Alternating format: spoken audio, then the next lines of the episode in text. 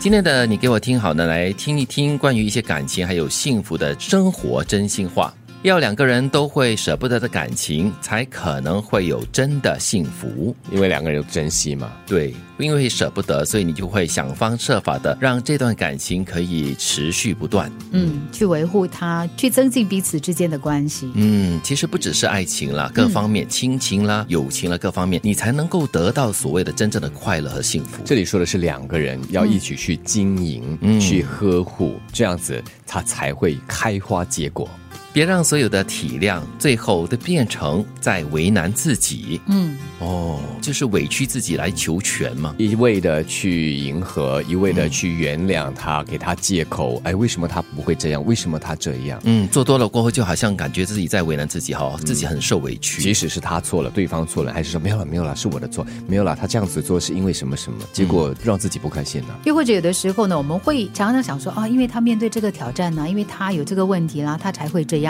嗯所以呢，啊，虽然是觉得有点不舒服，但是我忍下来了，我吞下去了。嗯 结果吞久了，你会胀气。就是你会想到很多的借口来原谅对方，就是表示你很在乎这个人，却没有得到同样的回应的话呢，我感觉就是自己很悲屈嘞。嗯，就没有像我们刚才上一句话所说的嘛，没有两个人一起做这件事情，所以幸福不在。你不必证明你的卑微，是他应该要懂得你的珍贵。这个我觉得好像就跟前两句有点接近，有点在提醒我们说，在关系里面呢是失衡的，嗯，就是一强一弱，对，嗯或者是一真一假。一尊一卑。 啊我觉得尊卑出现的时候，它就有危险。对，因为当两个人不是在一个平行线上，或者是一个天平秤上的话呢，那感觉就是心情跟心理上都会需要很大的调试，才能够得到一个平衡的。嗯，就好像有时候我们在关系当中，我们会期待对方哦，你要给我这样这样这样这样的好处，或者你要对我这么好，我才会给你回应这样子。嗯，所以我觉得这句话是一个很好的提醒，在一段感情里面应该是平等的。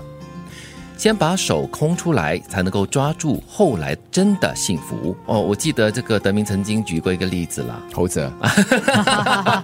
这就是猴子，他就是很贪心嘛，嗯什么东西都要抓着，结果呢就没有多余的手可以抓到真正他想要吃的东西。是，不过有的时候哈、我们就是因为不安全感，嗯就是我们会觉得说，哦，我放开这个好像。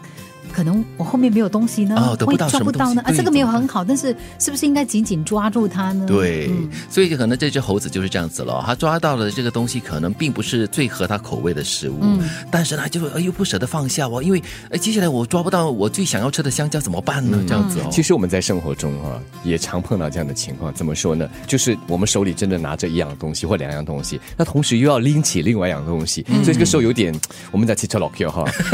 有有点 clumsy 啊，不晓得怎么办。所以这个时候有没有想过，哎，不如我放下一两样，对然后我我拾起其他的，然后我再整理一下我手中的这个空间，嗯，可能我就可以更好的把所有东西抱在怀里而。且你会得到更多，所以也引发了这一句话：你一定要先懂得离开不幸福，才会遇见真的幸福。嗯，很多时候，如果你在一段感情中，不管是爱情还是友情啦，当你跟这个人相处的来，感觉好像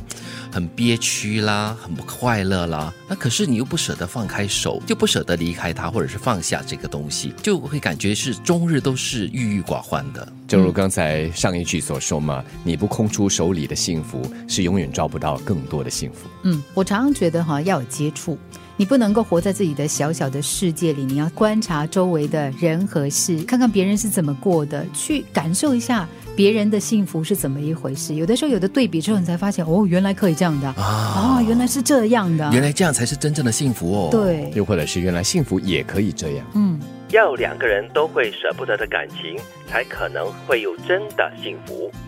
别让所谓的体谅，最后都变成了在为难自己。你不必证明你的卑微，是他应该要懂得你的珍贵。先把手空出来，才能抓住后来真的幸福。你一定要先懂得离开不幸福，才会遇见真的幸福。